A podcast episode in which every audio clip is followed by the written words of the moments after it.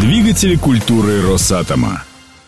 Татьяна Анатольевна, формат конференции «Люди Росатома» предполагает обсуждение задач HR на уровне руководителя отрасли. Почему именно руководство привлекаете к решению этих задач? Изначально конференция «Люди Росатома», она именно для этого и создавалась. Обсуждается со стороны бизнеса приоритеты относительно HR. Сильно очень изменилась дискуссия за эти четыре года. Она такая более позитивная, конструктивная. То есть много что мы уже совместно наработали. Более понятно уже то, чего мы делаем. И нам понятно, что нужно бизнесу. Поэтому в таком очень конструктивном режиме проходит.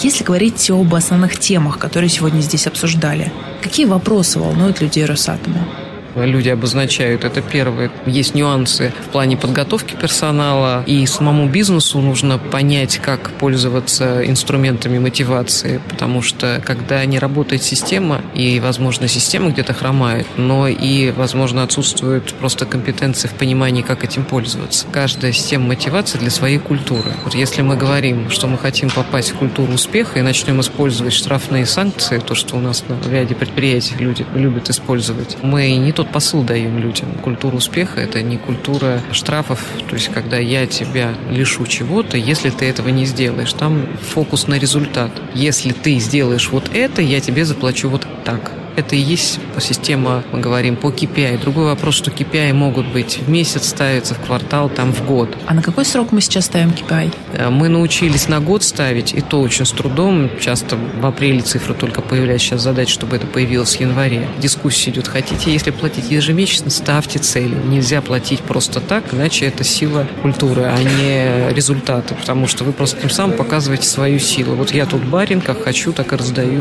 по своему разумению. Люди не понимают. У каждого начинает возникать, он его любимчик, не любимчик и так далее. А если это культура успеха, то надо четко показывать правила игры и критерии. Вот если ты столько сделаешь, причем объявлять всем, вот получишь столько-то. Не сделаешь, не получишь. Вопрос не в том, что тебя штрафуют, а вопрос получишь, не получишь. То есть у каждого есть возможность. На конференции много говорили об исследованиях по вовлеченности. Как мне кажется, это главный индикатор отношения сотрудника к работе. И у Росатом очень хорошие показатели по вовлеченности персонала, но это в целом по отрасли. Но наверняка же есть предприятия, которые находятся не в зоне результативности как Сергей Владимирович говорит, разрыв возникает. Есть где научились работать, где руководители действительно понимают и слышат обратную связь и правильно сообщают работникам, что было сделано. Это же вопрос вот тот самый диалога и понимания, что сделать. А есть где пока нам серьезно нужно еще двигаться в этом направлении. Сергей Владимирович, я чему очень рад, да четко сказал, что там, где мы не в зоне результата, там это будет стоять как КП. У других это будет как индикативно, то есть мы все равно будем мерить, будем смотреть. Другой вопрос, э, в зависимости от зоны, где будет находиться показатель, либо мы будем вводить КП, либо нет. Сколько предприятий, практически весь научный блок пока находится в зоне нейтральной, риска и э, по РМЗ. Есть некоторые предприятия в ЙОКе, по которым они еще не в зоне результативности, там поэтому они сейчас у них стоят в КП. Уже сейчас у директоров дивизионов ТВЭЛа и э, концерна нет в КП этого показателя. У самих директоров станции, ну, это их право, устанавливали они или нет, не могу ничего сказать. Мы им не давали такого, собственно, задания. Но у конечно же, стояло это в КП, потому что важно держать ситуацию в контроле.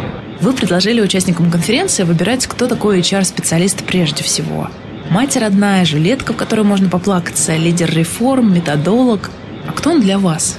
Понимаете, все-таки HR – это многоградная роль. Нет одной роли, что там мы только лишь должны поддерживать изменения. Безусловно, наша ключевая роль – мы должны быть тем драйвером, помогать работникам понять изменения, быть готовыми к этому изменению. Но где-то чуть-чуть мы должны быть и матерью. Мы должны с ними немножко понянчиться. Поэтому роли разные. Мы должны быть методологами в какой-то части, задавать правила, порядки и так далее. Поэтому тут всех ролей понемножку. Другой вопрос, чего больше? Сейчас, соответственно, у нас больше, конечно, две роли роли превалирует. Это методолога мы формируем правила и поддержка изменений, потому что большинство проектов идет через изменения, через нашу поддержку. Мы не можем без этого, потому что бизнес реализует изменения. Мы должны обучить людей, объяснить им, чтобы они чувствовали себя уверенными, чтобы быть эффективными и собранными, мобилизированными. Вот как-то так.